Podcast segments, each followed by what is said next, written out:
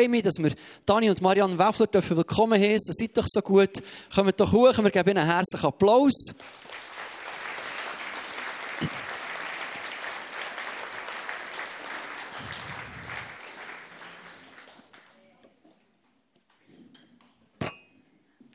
Zwei wunderbare Menschen, die ich schon länger darf kennen darf, die wir schon länger zusammen mit unterwegs sind.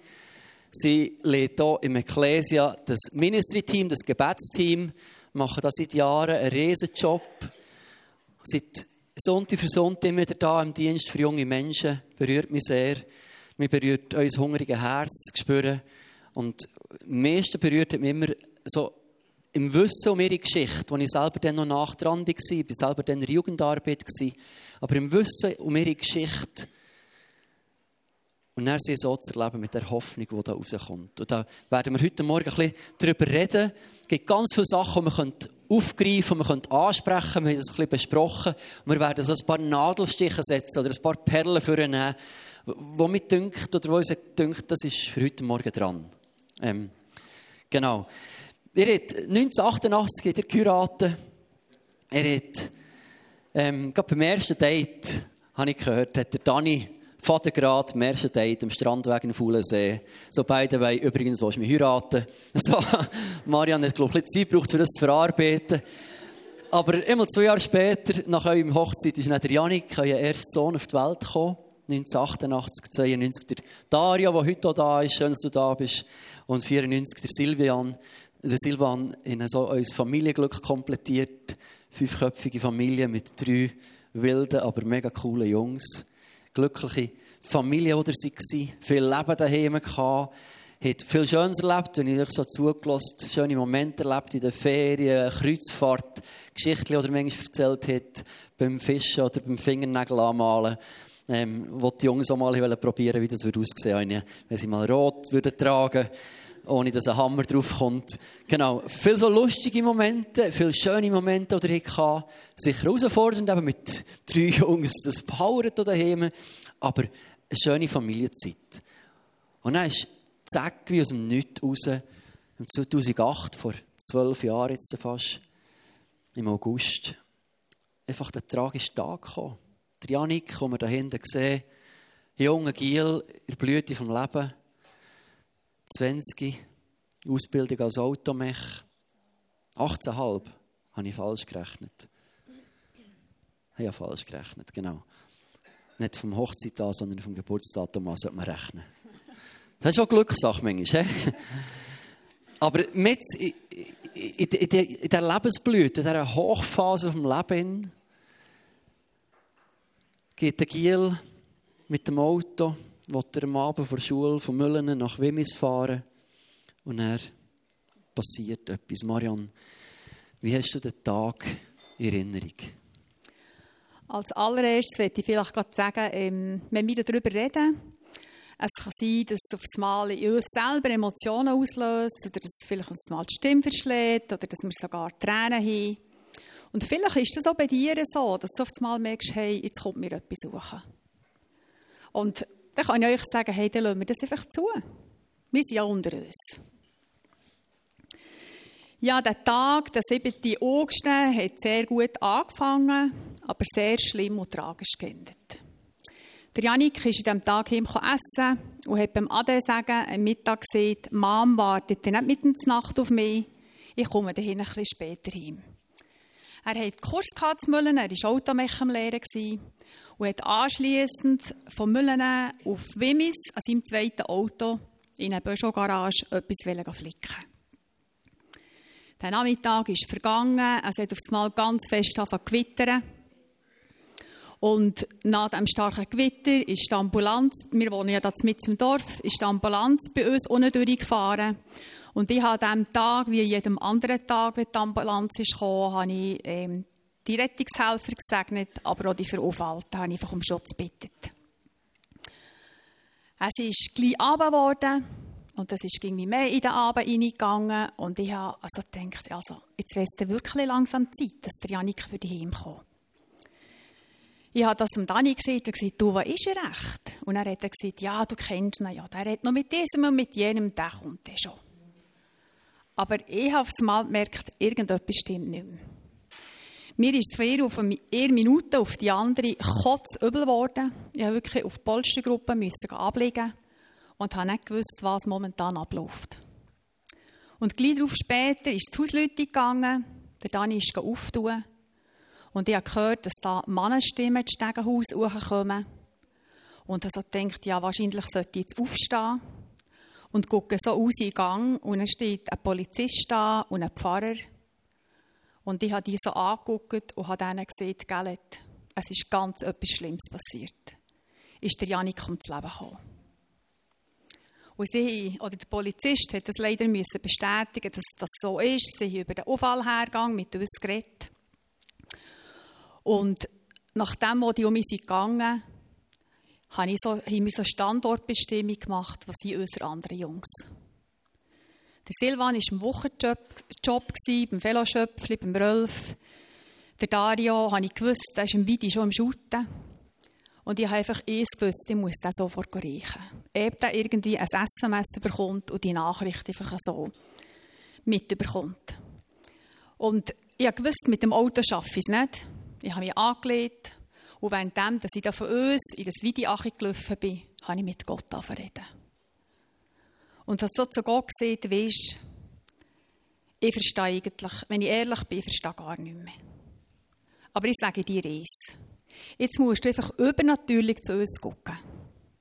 Du bist unser Versorger an Seele und Lieb. Und ich habe das so fest aufs Herz bekommen, in dem Moment auch zu beten, dass unsere Seelen keinen Schaden dürfen nehmen. Und habe Gott gleichzeitig gesagt, weisst, Du mutest uns manches zu. Mit allen könntest du das im Fall nicht machen. Und so haben wir am Abend unseren beiden Söhnen die schlimme, schreckliche, tragische Nachricht müssen überbringen, dass unser geliebter Janik gestorben ist und nie mehr wird heimkommen. Dani, du bist als Mann daheim. Das ist die älteste Sohn. Wie hast du das erlebt? Ja, wie habe ich das erlebt? Ich bin an der Tür, was geläutet hat. Und wenn ich auf da, mal ein Polizist, ein Pfarrer vor mir steht, habe ich schon gedacht, uh, das ist nicht gut. Also wenn nur der Polizist da war, dann hätte ich noch gedacht, ja gut, das, das geht noch. Aber der Pfarrer daneben habe ich schon gedacht, ah, ist etwas nicht gut gegangen. Und sie haben gefragt, ob sie dürfen. Und ich habe gesagt, ja, okay, sie, sie sollen kommen. Und ich habe einfach gemerkt, oh, für sie war es nicht leicht. Das ist so mir entgegen, so wie eine Schwere, wie eine Depression ist so gekommen, auch von ihnen her. Ich habe das, ich habe das einfach gespürt. Und wir sind Stegenhaus suchen, in die Stube. Und sie anfangen reden, der Polizist hat, also Marianne hat mir gesehen, was was das Problem ist und sie das bestätigt. Und wir haben angefangen darüber reden und er hat gesehen, eben der Janik sei von, von Müllen auf Spiez mit dem, mit dem Auto gefahren und wahrscheinlich sei es Aquaplaning, sei ein bisschen gewittert und über die Straße sei das Wasser gelaufen. Und ich muss vielleicht sagen, das, das ist dann eine neue Straße die ist gerade neu aufgegangen und Kanalisation also da kann man so zwei, drei Gräbchen oben haben. Das ganze Zeug war noch nicht richtig kanalisiert. Gewesen. Und das, ist einfach, das Wasser ist einfach alles über die Fahrbahn gelaufen. Dann haben sie gesehen, er sei einfach reingekommen, haben ihn geschleudert und direkt in einen Gar rein und sofort da gewesen. Und ja, das ist schon gerade, da hast du gerade ein bisschen leer geschluckt. Für mich war es so, wenn es ein Lastwagen über dich fährt aber in dem Sinne habe ich gemerkt, ich kann eigentlich um mich aufstehen. Und mir haben gefragt, ja, was ist denn Janik jetzt? Also das ist eben, im, im 5. ist das passiert und im 7. waren sie bei uns und da waren natürlich zwei Stunden dazwischen. Und ich habe gesagt, ja, was ist jetzt der? Und dann hat der Polizist gesagt, ja, der ist zu Bern im Gerichtsmedizinischen. Die haben den sofort genommen, sind daher. Und meine Frau hat so das gegenwärtig zum Polizist gesagt, und das dürft ihr an uns fragen. Und der war so perplex und gesagt, ja, das, das sei leider Anordnung. Und dann kommst du dir irgendwie schon noch so vor, du, was machen die mit unserem Sohn? Äh, der, der ist wie gestohlen. Dann hat er fort und wir haben nicht mehr zu sagen. Und er hat gesagt, ja, eben, der war 18 und ihr hättet auch nicht mehr zu sagen. Ich gedacht, okay, jawohl, danke. ja, das ist einfach so, das kommt aus heiterem Himmel. Und wir haben gefragt, ja, wenn kommt der auch mal los? Ja, das wissen sie ja nicht. Der wird jetzt untersucht, unter Drogen, unter, unter äh, Alkoholeinfluss, all das, das wird jetzt, und das Auto beschlagnahmt. Man denkt, ja, okay, gut, was wollen wir da? Wir, wir wissen nicht, wann der mal kommt. Dann haben wir gesagt, gut, okay. Und sie haben dann gefragt, ja, können, können wir noch etwas für euch tun? Und die mussten sagen, nein, ihr könnt gleich um mich gehen. Also, das ist einfach so aus mir rausgekommen. Und der Pfarrer hat gesagt, ja, sollen wir noch betreuen? Und wir haben gesagt, nein, nein, wir haben gute Freunde und wir haben, wir haben Gott, wir sind gläubig, wir haben uns an dem. Einfach so, ich habe das einfach so plätsch, unvorbereitet habe ich das gesehen. Und dann sind die einfach gegangen. Und äh, ja, dann stehst du irgendwie da und denkst, ja, okay. Und es ist so wie nach einem Sturm. Und du guckst so ein bisschen um Standortbestimmung, eben was hier aus Gielen. Äh, und dann fängst du irgendwie an. Und ich habe gemerkt, über mich ist dann auf einmal irgendwie eine riesen Ruhe gekommen und gesagt, okay, äh, jetzt einfach eins nach dem anderen. Das ist so abgelaufen. Jetzt, ich, ich glaube, als Eltern den Tod eines Kindes müssen miterleben ist, glaube etwas, oder das Schlimmste, was du irgendwie durchmachen kannst. Das grösste Drama, das, kann man sich nicht vorstellen, was da abgeht. Was geht in so einem Moment ab bei euch? Könnt ihr das noch sagen? Wie habt ihr euch da wahrgenommen? Nimmst du noch etwas wahr oder kommst du in einen Trance, in einen Schockzustand rein? Was passiert da? Wie, was ist abgegangen in euch? Dann? Also wir haben das beide voll wahrgenommen. Wir haben das volle Ausmaß gesehen, wir haben gewusst, es wird nie mehr so sein, wie es davor war.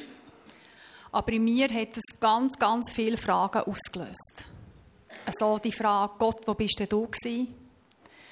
Oder die Frage, verhält jetzt mein Glauben? Das ist mir sofort so bewusst worden. Verhält mein Glauben? Verhält all das, was ich bis jetzt wirklich gelobt habe, was ich gelesen habe im Wort Gottes? Oder ist das eine riesengroße Täuschung? Hat mein Glaubensfundament Stand? Oder kippt es wie ein Kartenhaus zusammen? Und ich habe dann gemerkt, das Glaubensfundament, das kannst du nicht testen. Das ist bei uns getestet worden. Und wir haben das volle Ausmaß von dem Sturm, der unangemeldet ist, gekommen, hat man gesehen, wir haben Zerstörung und Verwüstung gesehen. Und im Nachhinein, muss ich ja hier sagen, sind wir so froh, dass das für uns nicht der erste Sturm war. Ich weiß nicht, wie wir sonst hätten ja, das hätte bewältigt. Aber in den vorherigen Stürmen haben wir eins gelernt, nämlich zu stehen und uns umso mehr an diesem Gott festzuhalten.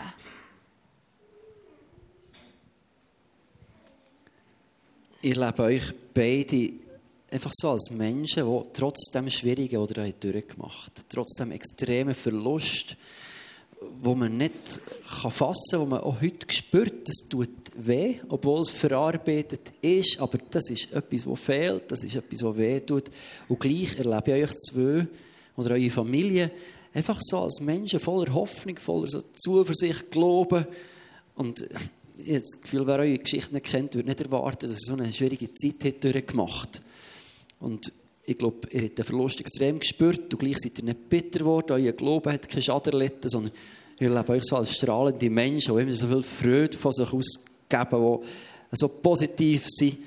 Und wir haben häufig zusammen über den Verlust euren Weg geredet und ich habe gesagt, jetzt würden wir gerne so über den ganzen Prozess nachher auch ein paar Perlen aufgreifen. Weil wir nicht jetzt den ganzen Morgen einfach über einen Unfall reden, sondern wir darüber reden, was ist nachher passiert. Und die erste Perle, die ich gerne ansprechen würde, geht um das Trauern. Ähm, ich glaube, für uns Schweizer ist das manchmal nur so eine schwierige Geschichte. Wir als Gesellschaft verdrängen wir das Thema manchmal ein bisschen. Entweder flüchtest und lenkst dich nur ab, oder, oder neigst dazu, dass du nur noch im, im Selbstmitglied bettelst und irgendwo einen gesunden Weg zu finden, von Trauer und gleich wieder in eine Freiheit und in ein Leben hineinzufinden, ist noch schwierig. Das Gefühl, wir sind nicht so gut in diesem Prozess. In. Könnt ihr uns ein sagen, wie das ihr hier trauert? Oder was hat dir geholfen, Dani, in diesem Trauerprozess? Was hast du gemacht? Jawohl. Also für mich als Mann war schon wichtig, früher hat es selber geheißen, Männer weinen nicht. Und ich kann euch gerade sagen, das ist ein Tabu. Die tun auch vielleicht, äh, früher hieß es ein versteckter da und heute, heute darfst du es irgendwie auch öffentlich tun. Und ich sage, das ist auch wichtig, der Prozess, das ist wie eine Ätherwunde und, und die södert und das Zeug muss raus. Und wenn das Zeug nicht rauskommt, dann ist das wie ein Infekt. Also das, was, also das kann auch Mediziner können das bestätigen, wenn eine Wunde zu früh zu ist, dann gibt es Infektion. Und wir haben es so erlebt, wir haben so wie einen Trösterlehnstuhl gehabt, wir haben so wie eine, ich sage, Traurecke gehabt.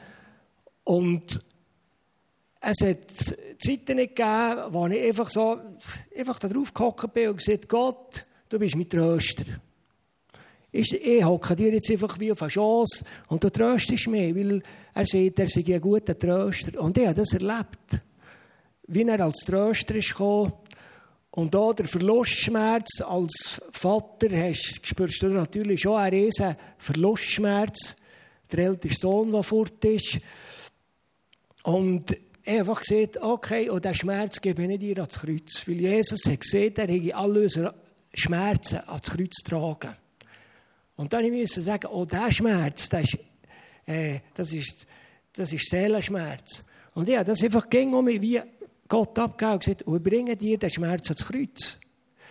Und ich kann euch sagen, das ist manchmal so eine Stunde gegangen und dann bin ich aufgestanden, es nicht weg war, aussehen, ich habe mich lachen, ich habe mich Bütze machen, ohne dass ich, äh, ich klar denken Die Leute sind manchmal nicht ganz nachgekommen, was ist jetzt mit dem?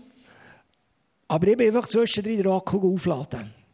Oder wenn die, die Wunde gesödert hat, wenn das einfach überlaufen ist, dann habe ich gesagt, okay, das muss raus. Und das ist mir irgendwie, ich glaube es heute noch selber nicht, aber es, es ist mir irgendwie sehr gut gegangen. Und ich habe einfach auch Gott gesagt, okay, Gott, und du bist mein Psychologe, du kennst mich am besten, du weißt, wie ich ticke. Äh, und ich habe das Gefühl gehabt, er hat den Job gut gemacht. Also ich habe da einen guten Psychologen gehabt. Ich habe einfach gesagt, du bist einfach meine. Und zu diesem Prozess hat auch gehört, einfach so Sachen aufzuarbeiten. Zum Beispiel, äh, wir mussten Sachen müssen verräumen, vom Janik. Etwas, was mich betroffen hat, also Marian hat jetzt das nicht da, aber es hat andere Sachen gehabt, wo er hat ein Dienstbüchlein rumgehabt.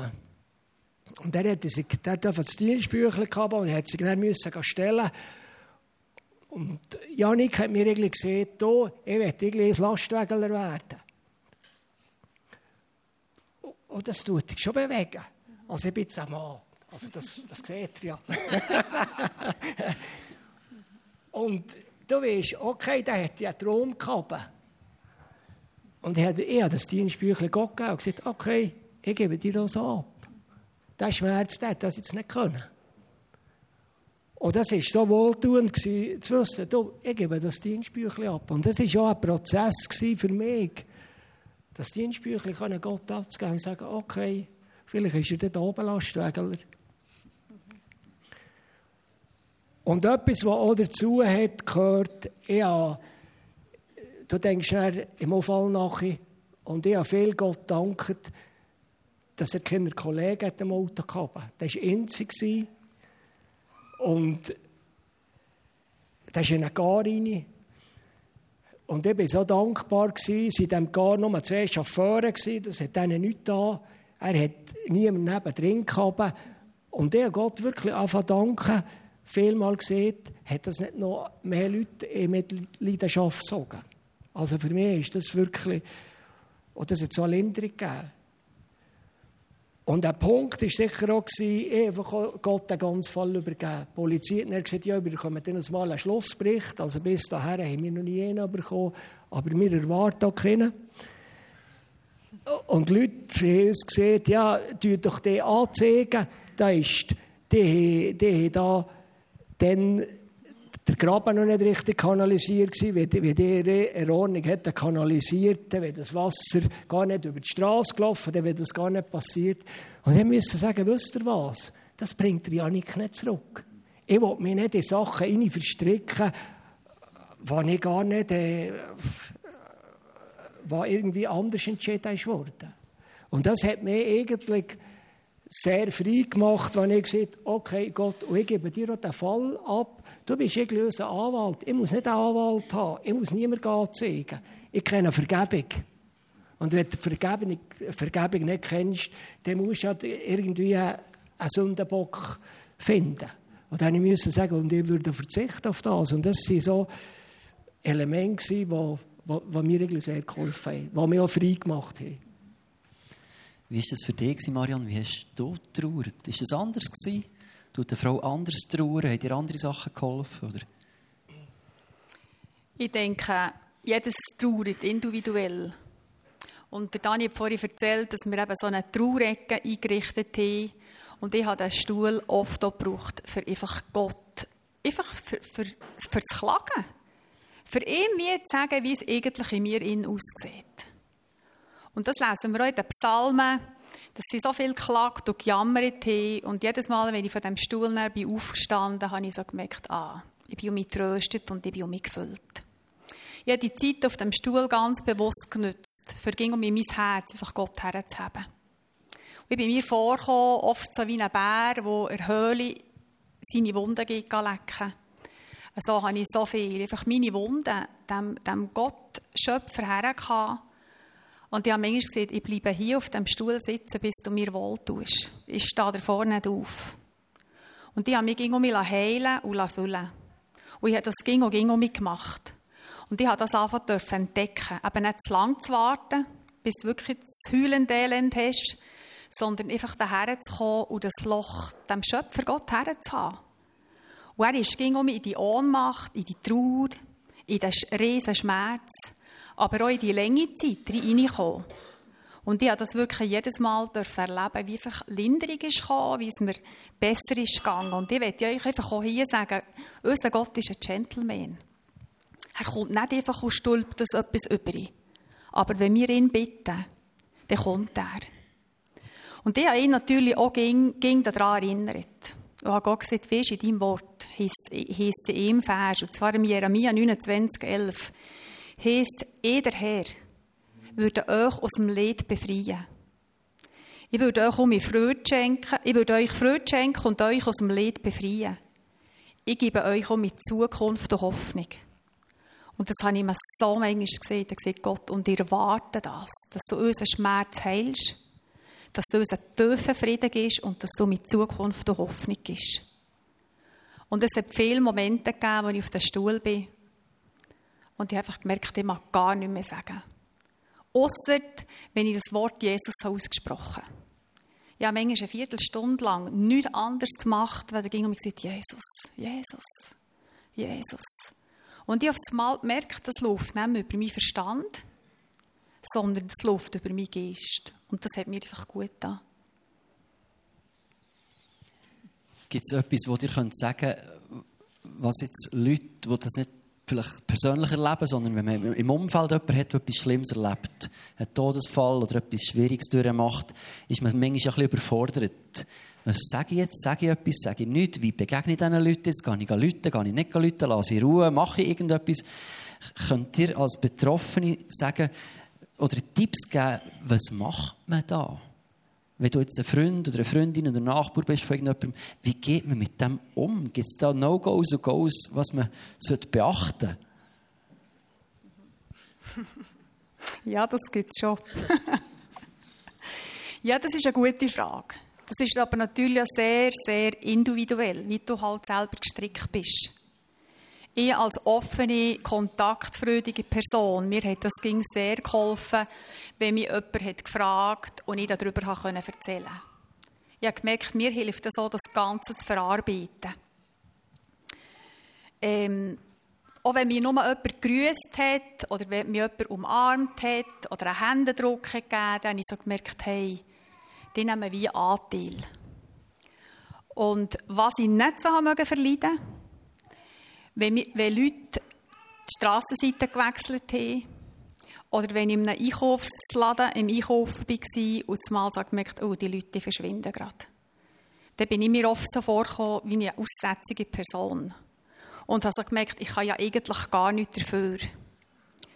Und eben, wie ich habe gesehen, manchmal eine Umarmung, ein Händedruck, jemand, der dir einfach kurz ins Ohr hat geflüstert, hey, ich wünsche dir einen guten Tag, viel Kraft, wir denken an euch. Oder wenn mir Leute gesagt hey, wir stehen im Gebet für euch ein. Dann habe ich gemerkt, hey, die nehmen so Anteil.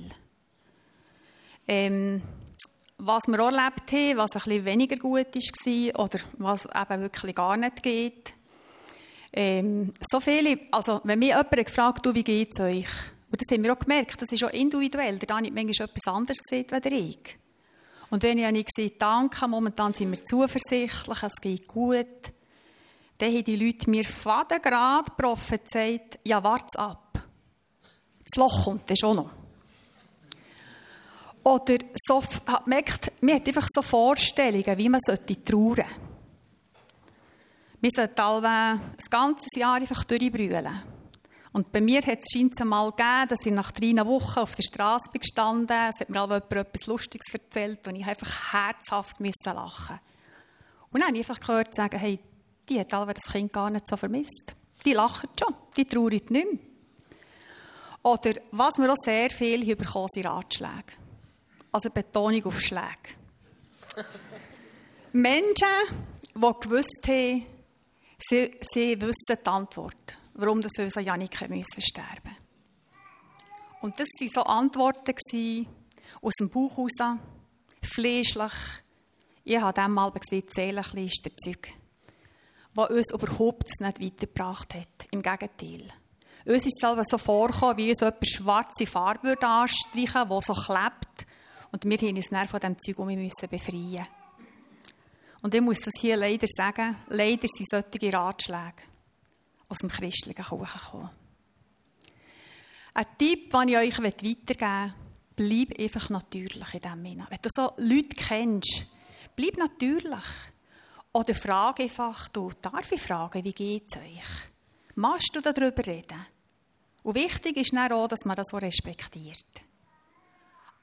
Oder wenn du dich selber fragst in diesem Moment, was würde mir eigentlich gut tun, dass mir die Leute in dieser Situation würden sagen und ich denke, das Allerbeste ist, lass dich vom Geist Gottes führen. Und bete, bete einfach für die Personen. Das ist das, was wir ganz extrem hier dürfen spüren. Du hast ja gesehen, eben, das ist sehr individuell, wie jemand trauert. Wie hat er das gelebt? Gibt es etwas, wo ich sage, das ist wichtig, füreinander Freiraum zu geben? Oder wie geht man mit dem um, dass man wirklich individuell trauern kann, dass man nicht alles genau gleich machen muss? Dani? Ja. Also ich glaube grundsätzlich, es gibt kein richtiges Trauern, es gibt kein falsches Trauern. Das, das gibt es nicht. Eben, das ist, zwischen Mann und Frau ist das um anders. Wichtig ist für uns, dass wir einander Raum geben. Dass wir nicht das Gefühl haben, äh, ich muss jetzt trauern wie Marianne, Marianne wie ich. Du, das, das kannst du gerade vergessen. Und wenn du diesen Freiraum hast, äh, das ist wie einem Blume, die nicht geschalpert ist worden, wenn das genug Freiraum hat, dann kann das um mich gleich aufstehen, sage ich jetzt. Und was für mich auch wichtig ist, alles hat seine Zeit. Also Trauer war ja eins. Aber dann, dass du einfach sagst, okay, es kommt eine andere Zeit, wo wir im Leben stehen. Und für mich war noch wichtig, dass ich nicht im Selbstmitleid bade, in Trauer versinken. Und wenn du das so fest machen, um, um dich umdrehst, dann bist du gleich in einer Depression. Rein. Und ich einfach zu dem Punkt müssen kommen, du, ich bin nicht der Ärmste. Überhaupt nicht. Ich bin nicht der Ärmste. Ich, ich habe Gott, wir, haben gute, wir sind hier in der Schweiz, wir haben gute Betreuung, all das. Und wenn du zu dem Punkt kommst, du, ich bin nicht der Ärmste, dann badest du auch nicht im Selbstmitleid, musst du auch nicht irgendwie in einem Ort Anerkennung erreichen. sondern Gott weiß ja, wie es dir geht.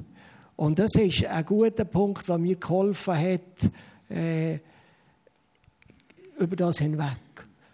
Oder eben, wenn, wenn Sachen hat kommen, Selbstmitleid, dann musst du sagen, okay, gut, du guckst dir den Zweiten Weltkrieg an, Auschwitz, was da alles mit diesen Leuten ist gegangen. Und da sind wir noch weiter davon gewesen.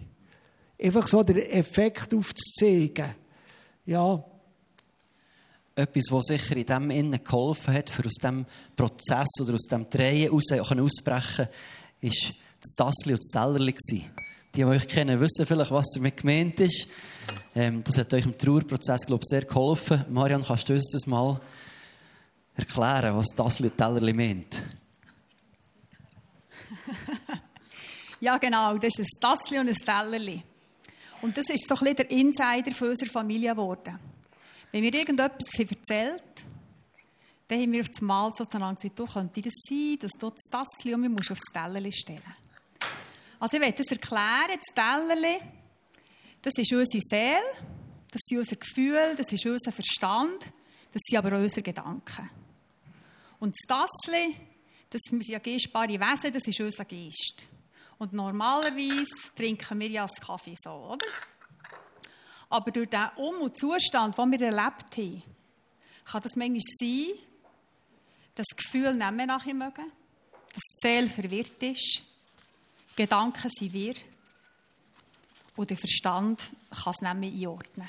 Und dann passiert das so schnell, dass das Tellerli auf dem Tassli ist. Und wenn das so ist, hat eigentlich hier der Geist gar nichts mehr zu sagen. Das wohl hutet einfach da, oder? Wenn die Gefühle meterhohe Wellen schlagen, dann hat der Geist da unten gar nichts zu sagen. Und wenn es aber um mich so ist, und es ging um mich von Gottes Geist, unser Geist auffüllen und wenn er nämlich kommt und unser Tassel überfüllt und das drüber plätschert, dann gibt es automatisch meine Seele, mein Verstand, meine Gefühle und meine Gedanken gut. Und ich habe in dieser Zeit so viel zu mir Seele müssen sagen. Seele, jetzt bist du still. Du hast dich still. Jetzt ist der Geist ist Chef. Der hat jetzt hier zu befehlen. Und habe mich ging um mich vom Geist Gottes füllen Und ich denke, das ist eine Entschädigung, die ganz viele Auswirkungen hat.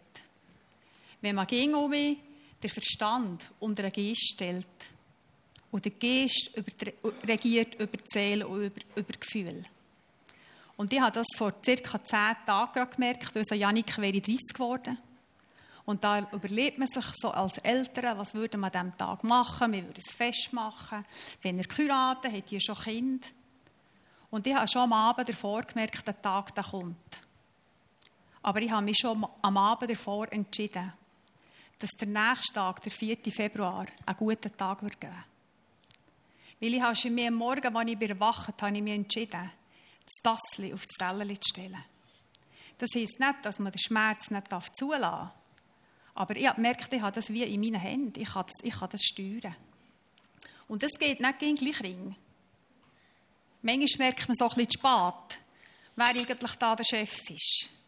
Und darum möchte ich euch ermutigen, stell in solchen Situationen, ging um ins Tassli aufs Tellerli. Und der Wahrheit, jetzt kann ich es selber nehmen, eine Wahrheit, die ich dann erkannt was mir wirklich mal so mies ist gegangen und ich einfach Gott geklagt habe, hat Gott zu mir geredet. Und ich habe dann wie die Wahrheit erkannt. Er hat gesagt, weisst, der Janik, der ist nicht mehr in deiner Vergangenheit. Der Janik ist in deiner Zukunft. Ich sage es nochmal, der Janik ist nicht mehr in meiner Vergangenheit, sondern er ist in meiner Zukunft. Und ich kann euch sagen, das hat meinen Fokus völlig verändert das hat mir Perspektiven vom Himmel. Und das gibt es bis heute noch. Ging um so die Perspe Perspektiven vom Himmel. Finde ich ein starkes Bild. Ich glaube, das greift nicht nur, wenn es uns total schlecht geht und am Boden bist, sondern ich glaube, wenn uns das gelingen jeden Tag aufs Neue genau so zu funktionieren, weil wir ja im Alltag innen manchmal auch ein bisschen Stürme haben, auch wenn sie nicht so schlimm sind, Aber schon noch emotionales drunter oder drüber, psychisches Zeug, das manchmal dreht und manchmal ein bisschen sauer oder frustriert. Ja, einen schlechten Tag oder keine Ahnung was, hat irgendeine Enttäuschung. Und schon so in kleinen Momenten geht es sich so schnell, dass das Tellerli eben das Tassli anfängt blockieren. Und das ist auch für mich immer wieder eine Herausforderung im normalen, hundsnormalen Alltag. Aber da ist ein Geheimnis drin.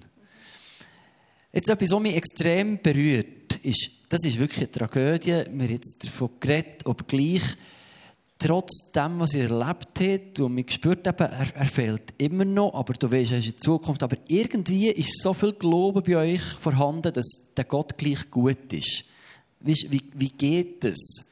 Das ist ja der Moment, wo viele Leute völlig der Boden unter den Füßen weggezogen wird.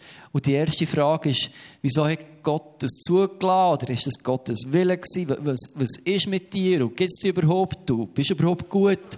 Wo alles in Frage stellt. So, und jetzt haben wir gerade eine Serie hier gemeint. Im Moment sind wir am Vater unser, dem bekannten Gebet dran. Und nächsten Sonntag ist das Thema Dein Wille geschehe. Und manchmal tun wir doch einfach schnell über allem, was passiert, sagen, das ist Gottes Wille. Ist es der Auffall mit Janik Gottes Wille gewesen? Das ist eine gute, aber auch sehr schwierige Frage. Und die Frage kann ich heute Morgen nicht mit Ja oder mit Nein beantworten. Was ich da dazu kann sagen oder was mir ging um mich hilft oder ging um mich geholfen hat, ist das, dass ich weiß, dass alles, was an mich herkommt, zuerst bei Gott, Vater im Himmel, vorbei ist gegangen. Dass alles, was an mich herkommt, zuerst bei Gott, Vater, vorbei hat müssen. Und das setzt mich um mich frei, mein Vertrauen wirklich ganz auf den Gott zu setzen. Und wenn ich das nicht wüsste oder das nicht könnte, dann müsste ich heute Morgen hier euch sagen, ich muss mein Glauben küdern weil es wird für mich nicht verhauen. Habt ihr auch erlebt, dass aus diesen Scherben, die das waren, aus dem Unfall, aus dem Verlust, dass aus dem etwas Gutes entstanden ist? Das heisst ja, dass denen, die Gott lieben, dient alles zum Besten. Wie hat sich denn das manifestiert oder gezeigt? Gibt es da Beispiele, wo ihr sagt, mal, das ist wirklich auch Gutes daraus geworden? Also etwas ist sicher, wenn du so etwas durchmachst, dann denkst du, da, irgendwie, schlimmer kann eigentlich nicht mehr kommen. Das haut nicht mehr Sachen schnell um. Und ich muss sagen, durch das habe ich sehr viel Menschenfurcht verloren. Furcht für Verfolgung. Früher habe ich gedacht, oh, wenn unser Glauben verfolgt wurde, oh, wie wurde ich echt? Und ich musste sagen, oh, eben heute bei diesem Punkt, ich muss sagen, mir ist irgendwie gleich, was ihr hier denkt. Das war mir früher aber nicht gleich. Gewesen. Und äh, da bekommst du eine neue Freiheit. Und das war das, was, was etwas Positives war. Etwas anderes war auch, wo du erlebst, du gehst irgendwie deinen Sohn her, also Sohn her, der ist einfach weg. Und mir ist nie bewusst worden, was Gott Vater für einen, Preis hat zahlt, wenn er Jesus für uns hat sterben Weißt, das hörst du viel. Gott hat seinen Sohn gegeben, zu Ostern tun wir uns mit dem fokussieren. Und du denkst, ja, okay, der hat einen Sohn gegeben und okay. Und das hat für mich ganz einen anderen Bezug auf das Mal, wenn der eigene Sohn stirbt. Checkst du auf das Mal, okay, was hat eigentlich Gott für einen Preis gezahlt?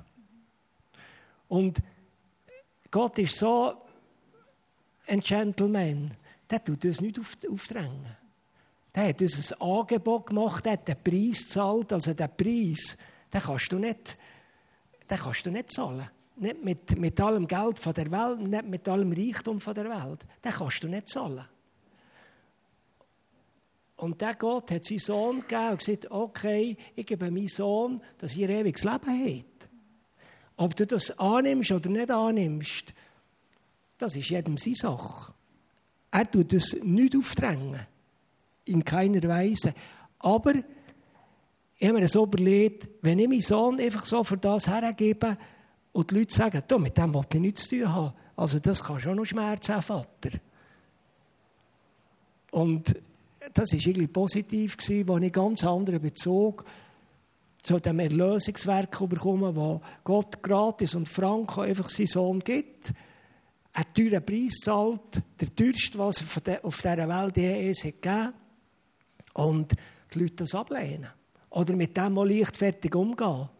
Von dann an habe ich gemerkt, du, das ist nicht so, äh, es ist eine fröhliche Sache, nicht etwa. Aber das ist nicht leichtfertig.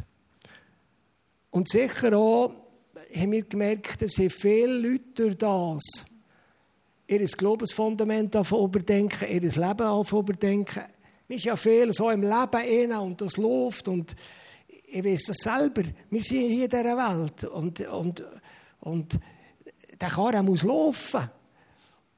Mal ist das wie, wenn der einen auf die Stopptaste drückt und denkt, okay, es gibt noch etwas anderes. Und das war irgendwie das Positive. Und ich glaube auch, Kollegen von Janik sind zum Glauben gekommen durch das, was sie, was sie sich für die Ewigkeit schon hier entschieden haben. Und das ist natürlich schon. Und ich glaube, es ist noch viel anderes, was wir gar nicht wissen, passiert. Und ja, es soll einfach aufs Konto von Gott kommen, sage ich. Marian, du hast gesehen, du hast der Glaube als ein starkes Fundament erlebt, selber in dieser Zeit. Von wo hast du das gehabt? Oder wie hast du das Fundament gebaut? Oder wie ist es stark geworden bei dir? Also ich war so froh, dass ich in guten Zeiten mein Glaubensfundament bauen konnte. Und dass ich zu dieser Zeit ein gutes und gesundes Gottesbild haben durfte. Dass ich tief in meinem Herz gewusst habe, dass, alles, dass Gott alles im Griff hat, dass er keine Fehler macht und dass er gut ist. Und ich tue das so wenn, wenn Hochwasser kommt, wenn es überschwemmt. In diesem Moment kann man nicht mehr Stützmauern bauen. Dann ist es spät. Aber wenn man die Stützmauern baut, bevor das Hochwasser kommt, dann verhält es. Und ich habe das in mir gemerkt, es hat wirklich verhaben, das Glaubensfundament. Und ich bin so unendlich dankbar, dass das wirklich verhaben hat, dass ich da drauf stehen konnte, dass nicht eine Leere ist da war, sondern dass ich gespürt habe, es ist ein Boden und ein Fels, der mich dreht. Und ich möchte einfach dich heute Morgen ganz fest ermutigen. Bau deine Beziehung zu Gott in guten Zeiten. Weil das ist das A und das O. Das ist so wichtig. Weil wenn es mal schwierig wird, kommt nämlich das Fundament, kommt es aus, ob das Fundament verhält oder ob es ins Wanken kommt. Und darum bau dein Fundament in guten Zeiten. Lies das Wort Gottes. Lies es ging und ging um mich. Bis du auf das Mal merkst, es ist vom Kopf ins Herz gerutscht. Und dass du weißt, dass du weißt, was du für eine Identität hast von dem Gott Vater. Dass er gut ist. Dass er treu ist. Dass er ein gnädiger Gott ist. Nur das verhält die solchen Zeiten vom Sturm. Und ich möchte dich ermutigen, such dir Leute vom Glauben, die mit dir das teilen, die dich in der Zeit tragen. Wir hatten so gute Freunde, die uns einfach in dieser Zeit tragen haben. Die uns unterstützt haben, die uns ermutigt haben. Oft haben wir gar nicht müssen sagen, wir haben einander gespürt. Vielleicht kann es aber auch sein, dass du heute Morgen hier hückst und denkst, von was reden die? Ich kenne den Gott noch gar nicht. Hey, dann tue ich dich ermutigen. Lerne den Gott kennen. Wie ist alles andere in unserem Leben, probieren wir ja aus. Darum probier es aus. Wie das ist, mit dem Gott zu laufen, mit dem Gott zu leben. Und ich weiss, du wirst nicht enttäuscht werden. Und du all zu diesen Kindern, die jetzt noch hier sind, möchte einfach auch sagen, hey, es ist so cool, wenn du früh in deinem jungen Leben mit dem Jesus laufst. Es ist wirklich das A und das O, auch wenn es manchmal nicht einfach ist. Aber du hast immer so einen Helfer an deiner Seite. Und dann tue sehr ermutigen, lauf mit dem Jesus. Etwas, was wir das Gefühl was wir heute Morgen kurz ansprechen noch, ist so ein, ein unangenehmer Begleiter, der durch das Ereignis in unser Leben hineingekommen Wir haben das Gefühl, dass es so ein paar hin noch betreffen. Und zwar, Marian, da ist etwas reingekommen in dein Leben. Verlust, Angst. Du Angst, auf einmal Panik, du die Sirene hörst, irgendetwas, was ist mit meinen anderen Söhnen, was ist Kannst du uns kurz erzählen, wie, wie hat sich das ausgewirkt und wie bist du aus dem wieder rausgekommen? Also bis vor dem Unfall bin ich eigentlich gar nicht ein ängstlicher Mensch gewesen. Aber durch den Todesfall ist wirklich ist so wie eine Story offen gewesen, wo einfach Angst und Verlustangst ist in mein Leben hineingekommen. Und ich habe das sofort gewusst und ich habe gemerkt, ich muss das irgendwann eins, muss ich an dem arbeiten. Aber ich habe genau gewusst, ich habe anderthalb Jahre Zeit, bis unser Zweitsohn lernt Auto fahren. Und bis dann habe ich gewusst, muss ich das verarbeiten Aber ich kann euch sagen, die anderthalb Jahre waren so schnell um. Gewesen. Und er darf Auto fahren und in mir hat das einfach da. Wenn eines von den Kindern eine Nacht nicht da war, wenn ich erwacht bin und bin gucken, sind sie da, das Bett war leer, dann hat das einfach mit mir gemacht. Ich bin wie neben mir gestanden. Und dann bin ich in der ganzen Wohnung umgetigert. Jedes Mal, das Auto gehört habe, ich das Stubenfenster auf, da, rausgeguckt. Bis, bis sie heimkommen, oder bis ich das Gefühl hatte, es ist gut, jetzt kann ich um mich schlafen. Und das hat über Monate hat das gedauert. Und ich selber, ich bin mir zu dieser Zeit nicht bewusst gewesen, dass ich Hilfe brauche. Und manchmal ist es gut, wenn man einen Mann hat im Bett, der mal ein bisschen barsch mit ihm redet. Und in der ersten Nacht, als alle wirklich ein bisschen drüber und drunter ist gegangen, hat er aufs Mal so gesagt, du Schatz, ich glaube, jetzt brauchst du echt Hilfe. Und ich bin wie erwacht und dachte, ja, das stimmt, ich brauche wirklich echt Hilfe. Und ich habe mir wirklich Leute vom Glauben gesucht. Ich habe das Gebet in Anspruch genommen. Und ich kann euch sagen, die Angst, die ich da immer da gedrückt habe, die in diesem Bauch unten war, ich kann es nicht anders sagen, die ist einfach durch Bägen oder Brüllen ist die ausgefahren. Und nach diesem Gebet habe ich mich so frei gefühlt. Ich bin mir vorgekommen wie 20 Kilo leichter. Und einfach gemerkt, hey, ich habe dann so eine krasse Befreiung erleben Und heute ist es so, ich kann es nicht verhindern, dass ich nie mehr Angst habe. Aber heute ist es so, dass ich mit einer Autorität gegen die Angst angehen kann. Und es gibt so einen genialen Bibelvers, der heißt im 1. Johannes 4,17, wo heißt, die vollkommene Vaterliebe treibt alle Art, das steht so drin, Furcht und Angst aus. Und ich habe gemerkt, wenn wir ging und mich von der Vaterliebe füllen dann, wenn die Angst kommen dann plätschert die wie ab. Nach dem Gebet äh, wir haben es aber mit unseren Gielen so gemacht, wenn sie dann, ich habe mit einem Abkommen gemacht, und gesagt, hey, wenn ihr nach der Wache, darf ich euch schnell auf das Handy anrufen, fragen, ist bei euch alles okay? Ich habe nur gefragt, hey, geht es dir gut, ist alles okay? Ja, und dann konnte ich abhängen und weiter schlafen. Und wenn sie sie heimkommen, haben wir so das Abkommen gehabt, dass sie einfach schnell ins Schlafzimmer sie sagen, ich bin da. Aber nach dem Gebet haben unsere Gielen ganz schnell gemerkt, das ist gar nicht mehr nötig. Mutter, die schlaft eh, ob ich jetzt ins Schlafzimmer reinkomme, man kann sagen, ich bin da, oder ja, die merkt das gar nicht mehr. Und so schnell hat es wirklich heil werden Und darum möchte ich zu dir sagen, wenn du unter Angst liegst, Angst, Angst leidest, Angst ist überwindbar. Nicht aus eigener Kraft, aber mit der Kraft von Gott Vater. Am Anfang haben wir gesehen, ihr seid eine glückliche Familie gewesen der total unerwartet in einen grossen Sturm vom Leben geraten ist. Und dann heute. Mit das Foto. Ja, wir dürfen heute Morgen euch sagen, wir sind noch eine glückliche Familie. Das berührt mich alle, einfach das zu sehen. Zu merken, wir sind als Ehe und als Familie noch viel näher zusammengewachsen. Und ich anders höre, wo Familien auseinandergebrochen sind durch solche Schicksalsschläge, aber mir einfach Gott erlebt, wie er unser verletzten, verwundeten Herz geheilt hat und zum Teil ging noch dran ist. Und darum, ich will das wirklich hier am Morgen sagen, das ist wirklich aus pur lauter Gnade von unserem Vater im Himmel, dass wir noch heute so eine glückliche Familie dürfen sein. Und wir sind, wir sind wirklich auch dankbar. Es ist wirklich seine Gnade. Auch du überlegst als Eltern, äh, mögen echt so eine Kurve nehmen. Und die gute Botschaft war, ich glaube, Gott ist mit denen durch die Kurve durch, wo es nicht leicht war. Und ich bin irgendwie berührt. Und es ist wirklich Güte von Gott, dass die Kurve haben nehmen Da sind wir sehr dankbar. Etwas, was ihr immer wieder davon redet, ist, dass ihr euch gefreut der Janik eines Tages wiederzusehen. Du gesehen, der Janik ist in der Zukunft und in der Vergangenheit. Ihr glaubt an ein Leben nach dem Tod.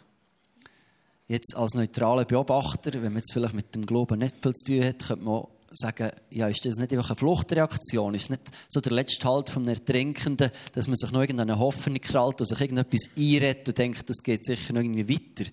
Was ist denn das, was euch so sicher macht? Weil ich habe nie das Gefühl gehabt bei euch, dass es irgendwie nur so eine Vorstellung ist, sondern ihr lebt euch immer als Menschen, die so sicher sind, dass es über den Tod hinaus weitergeht. Eti, wenn du mir so eine Frage stellst, dann muss ich dir glaube ich, sagen, musst du genau die Bibel lesen.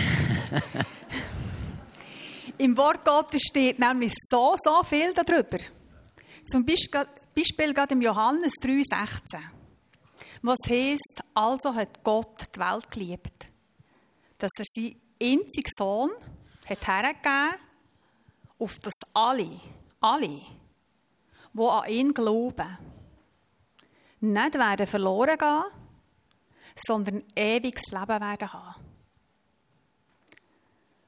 Und weißt, das, was wir erlebt haben, das kann uns niemand mehr nehmen.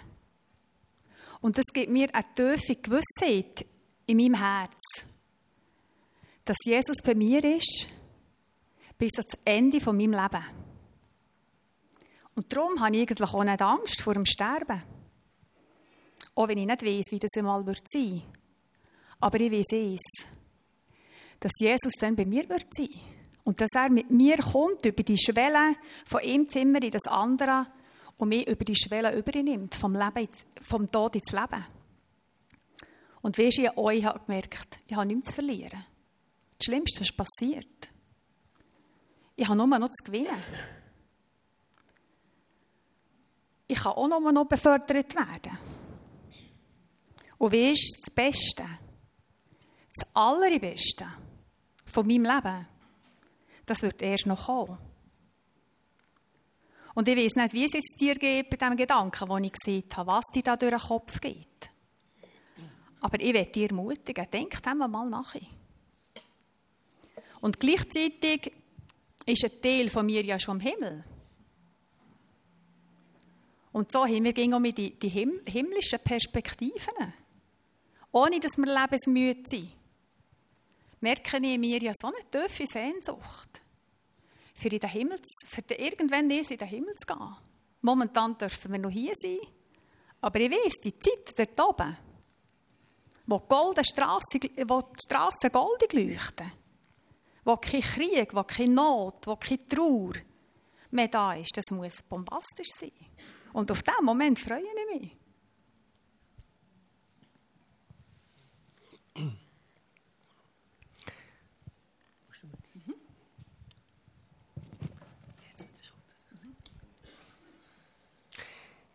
Ich habe einen Meter mitgebracht noch. Also hier in der Schweiz ist es so, ein Meter hat 100 cm. Also ich glaube, sonst ist das auch so.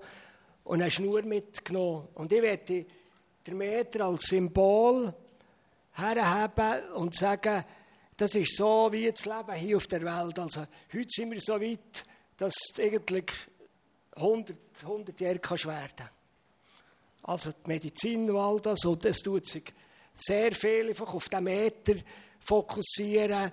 Es ist, wie lang, wie können wir das Leben noch verlängern und, und eben, da muss ich euch nichts sagen. Wir haben eine gute Medizin, wir sind sehr dankbar für die gute Medizin. Also ich werde da nicht abstreichen, aber wir tun es ja viel auf, auf, auf den Fokus, auf das fokussieren. Und als Symbol habe ich einfach so eine Schnur mitgebracht. Also ich weiß nicht, wie viel Schnur das da drauf ist. Das soll die Ewigkeit symbolisieren.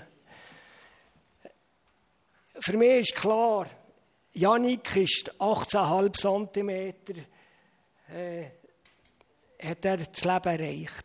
Und er ist es, ist es hier fertig geworden. Und ich weiß auch, Janik hat sehr viele Pläne gehabt, er hat sehr viele Wünsche gehabt, er hätte noch so manches wollen.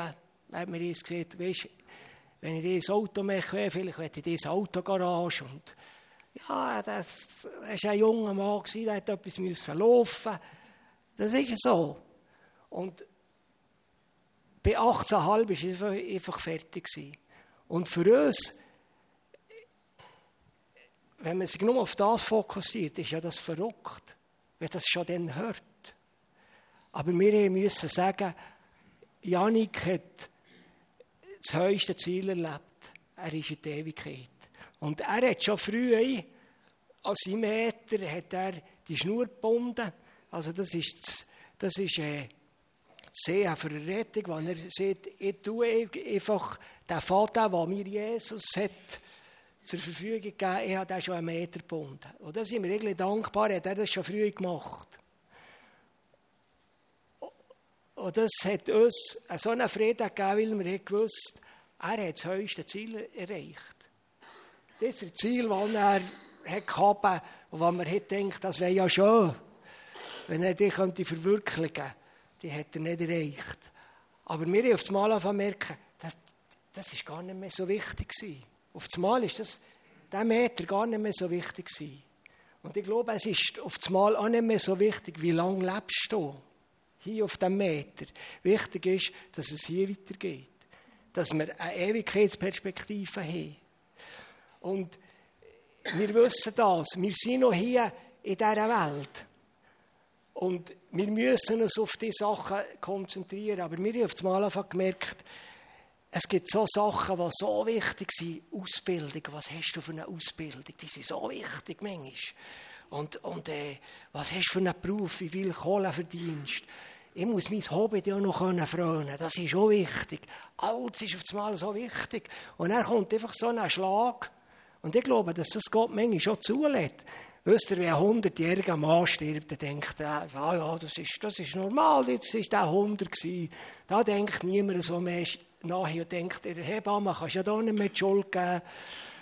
Ja, das ist doch so. Ist nicht so. Ja, da kannst du wirklich der Hebamme nicht die Schuld geben. Und wenn auf das Mal eben so bei 18,5 cm das Leben fertig ist, da denk ich noch Menge nach. Und dann merkst du auf das Mal, ich auf das Mal einfach gemerkt, Prioritäten, was ist wichtig, was ist nicht wichtig. Und wir mussten einfach müssen sagen, ob jetzt ein Bundesrat ist, ob ihr eine Autogarage hat, wie viel Kohle hast, wie viel, äh, wie lange wird das leben, das ist auf das Mal gar nicht mehr so wichtig. Wichtig ist, dass es bei der Schnur weitergeht, dass wir die Perspektive haben. Und ich möchte das euch weitergeben. Und ich habe das Motto heute, wenn ich sage, ich bin noch dieser Welt, aber nicht von dieser Welt. Und das heisst, ich muss gegen um mich loslassen. Und ich bin manchmal erstaunt, auch in christlichen Kreisen, wie hart dass das manchmal hat, Sachen loslassen. Ich, ich muss euch sagen, früher oder später muss ich unser Häuschen loslassen, ich muss das Auto loslassen, ich muss, ich muss alles loslassen. Aber ich weiß es, ich gewinne eigentlich nur, wenn ich das loslasse, dann gewinne ich noch viel mehr. Oder möchte ich euch ermutigen, darüber ins Neue zu denken. Und das ist nur, das ist irgendwie eine kurze Zeit. Der Meter gegenüber der Schnur ist eigentlich eine kurze Zeit. Wichtig ist, ich sage den Jungen, freudig am Leben. Du sollst Pläne haben, du sollst Dinge haben. Komm da weiter. Aber vergiss nicht, vergiss nicht die Ewigkeit. Oder eben, wenn manchmal so Sachen passieren, schreckt man manchmal auf. Und dann merkst du, okay, es gibt eben noch mehr als nur die 100 cm. Amen.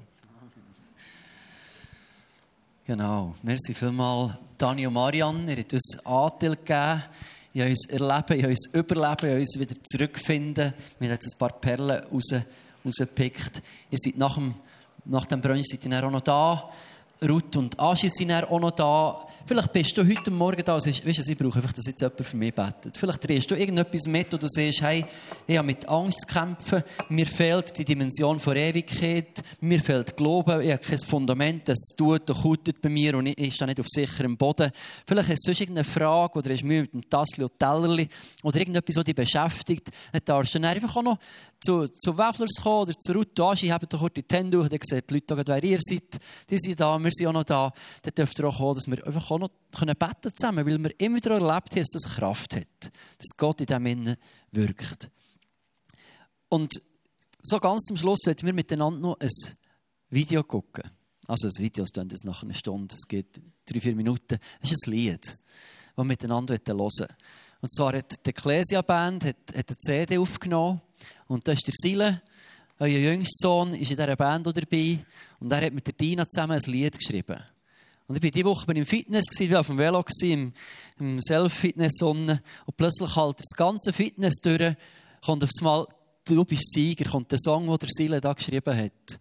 Und ich habe noch nie gehört, dass im Fitness erstens Musik läuft und zweitens fromme Musik läuft. Ich war irritiert und plötzlich habe ich wie gecheckt, du, ich glaube, wir werden es euch heute Morgen noch zuspielen und, und wie über euch aussingen Weil egal in was für einer Lebensphase dass du bist, egal was für Kämpfe dass du durchmachst oder noch vor dir sind oder hinter dir sind, egal was manchmal kutet und stürmt im Leben, wir glauben an einen Gott, der über allem steht. Wir glauben an einen Vater, der so viel Liebe gezeigt hat zu uns Menschen, dass er eben bereit war, seinen Sohn freiwillig zu geben. Nicht nur per Accident, so, sondern freiwillig. Er gesagt, ich gebe meinen Sohn, für das ihr leben könnt. Der so viel Liebe hat ausdrückt zu uns Menschen. Und was sich so als Sieger bewiesen hat immer wieder. Wo du darfst wissen, egal was kommt, ich würde das überwinden. Wir werden das durchgehen. Es ist ein Tal vom Todesschatten. Es sieht vielleicht bedrohlich aus. Es ist eine schwierige Zeit, die kommt. Es tut vielleicht weh aber der Gott geht mit mir durch. Und wir gehen durch und wir werden aus dem wieder rauskommen. Und es wird besser werden. Und wir gehen auf eine Ewigkeit zu, die sehr gut wird sein, die vollkommen wird sein. Und vielleicht, wenn du etwas hast, das dich drückt und beschäftigt, dann empfahre das Lied, das wir jetzt abspielen, einfach so als eine Proklamation über dein Leben. Vielleicht hast du gute Freunde, die im Moment eine schwierige so Season durchmachen, mit Krankheit oder Herausforderungen. Dann empfahre das Lied als eine Verheißung über ihr Leben, wo wir vielleicht auch für unsere Freunde gehen, für unsere Freunde glauben. Und möchten sehen, wie sich Gott als Sieger manifestiert. Vielleicht hast du selber einen Verlust, dann empfahre das Lied als einen Trost und sage, Gott ist Sieger und wird mir aus dem heraushelfen. Dani und Marion, merci, seid ihr da gewesen. Merci, habt ihr einen Einblick gegeben. Wir geben euch einen herzlichen Applaus. Merci viel, viel mal und seid mega gesegnet. Für uns, für uns weitere sehen und hier sein und Menschen lieben. Und jetzt sind wir miteinander das, das Lied hören. Christoph, kannst du das abspielen?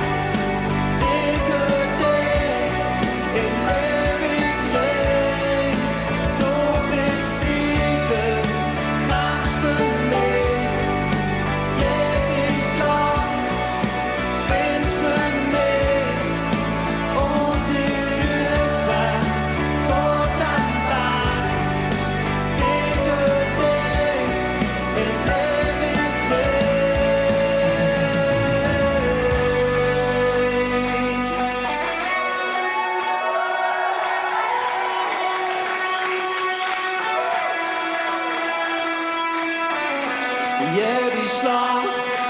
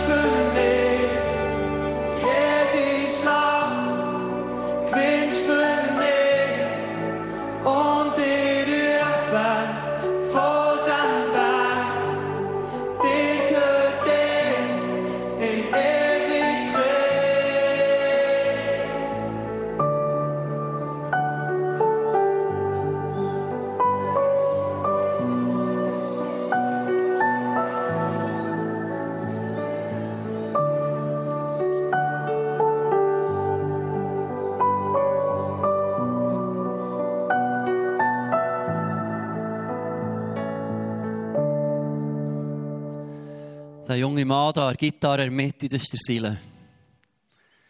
Das ist euer Sohn. Und das, ist, weißt, das berührt mich einfach. Das ist nicht ein Ignorieren von dem, was passiert ist oder irgendein Schönreden, sondern das ist ein Bild von einer Familie, die mit einem Gott, der lebendig ist und real ist, ist da etwas durchgegangen. Wir haben gespürt, es ist immer noch ein Schmerz da, da fehlt der Giel. Aber es ist eine Hoffnung da. Weil da Gott ist, der lebt, der gut ist. Und man sagt, Gott, du bist Sieger. Du hilfst uns aus all dem Scheiß vom Leben immer wieder raus. Du bist ein Sieger, der über allem steht. Das möchte ich dir zusprechen. Nimm das mit für dein Leben. Nimm das mit für deine persönliche Situation, da wo du dich befindest. Unser Gott ist ein Sieger, der uns immer wieder wird in eine siegreiche Position hineinstellen trotz Schmerz, trotz Sturm. Und wenn du an deinem Maßstab das Schnürchen nicht hast angemacht fordere ich dich heute Morgen ein bisschen raus. Darüber nachzudenken, was du mit deinem Leben möchtest. Willst du einfach schöne 100 cm holen? Oder darf es so weitergehen? Vielleicht hast du noch nie über das Gedanken gemacht. Aber setz dich mal mit dieser Frage auseinander. Mein Großvater hat in seiner Bude so ein Schild über dem, über dem Ein- und Ausgang der Bude. Da gestanden, mein Freund, mein Freund, wo willst du die Ewigkeit zubringen? Ich habe das manchmal ein bisschen religiös und fromm gefunden. Aber es ist gleich die wichtigste Frage, die wir uns immer wieder stellen müssen. Weil hier sind nur ein paar Zentimeter und die Ewigkeit ist mehr. Und ich möchte dich einladen und dich herausfordern. Fang an, mal über das nachzudenken. Was ist mit deiner Ewigkeit? Was wirst du, was wird mit dir sein? Wenn du dazu Fragen hast, du darfst gerne auf uns zukommen. Mach dir Mut, dich auch bei einer Gemeinde einzuklinken, bei einer Kirche. Ähm, ich glaube, dass wir auch miteinander dort unterwegs sind und ehrlich miteinander austauschen und darüber reden, wie kann denn das so ein Leben aussehen mit dem Gott, dass da wirklich so Hoffnung reinkommt. Nochmal, Dani, Marianne, merci vielmal für eure Offenheit. Schön, dass ihr da gewesen und habt uns Einblick gegeben. Wir